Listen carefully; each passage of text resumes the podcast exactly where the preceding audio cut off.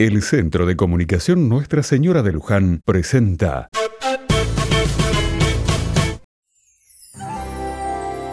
Otra mirada.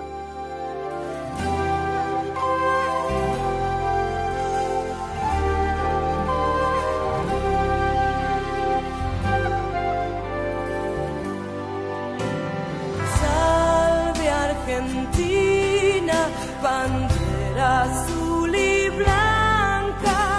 ¿Te acordás de esta canción, verdad? ¿Cuántas veces la habrás cantado en algún acto en el colegio o con tus hijos y te hizo caer las lágrimas? Un día como hoy, pero en 1812, Manuel Belgrano mandó enarbolar por primera vez la bandera nacional celeste y blanca en las barrancas del río Paraná en Rosario. ¿Qué habrán sentido esos hombres ese día?